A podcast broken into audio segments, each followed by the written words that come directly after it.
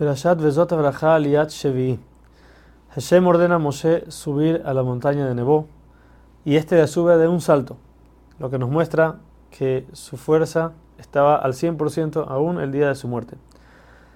Allí entonces Hashem le muestra toda la tierra de Israel, qué habrá en cada parte de ella, le muestra las guerras y las victorias que va a tener el pueblo, todo hasta el final, hasta la resurrección de los muertos.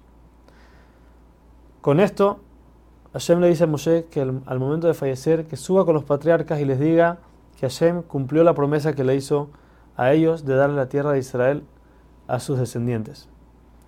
Dice la Torah que Hashem mismo enterró a Moshe enfrente de Baal Peor. Baal Peor era la idolatría en la cual el pueblo pecó con las hijas de Midian.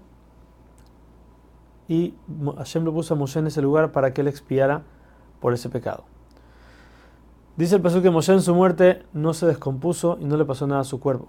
Ahora hay discusión. Los últimos ocho pesukim, desde que dice que Moshe murió hasta el final, hay discusión entre los rabinos si Moshe los escribió con lágrimas o fue Yehoshua el que terminó su libro. Dice el paso que, que, los hombres de Israel lloraron a Moshe por 30 días. Con Aarón a Cohen fue diferente. Ahí decía que los hombres y las mujeres lloraron, ya que Aarón era el que buscaba paz entre los hombres y la mujer, entonces también las mujeres lo lloraron. Dice, termina la Torah diciendo que no hubo otro profeta como Moshe en el pueblo de Israel que podía hablar con Hashem cara a cara como lo hace una persona con su compañero.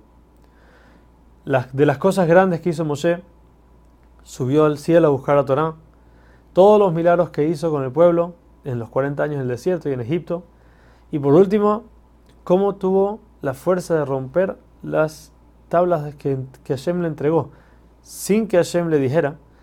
Y no solo eso, sino que Hashem estuvo de acuerdo con él. Hazak, Hazak, Benit Hazak.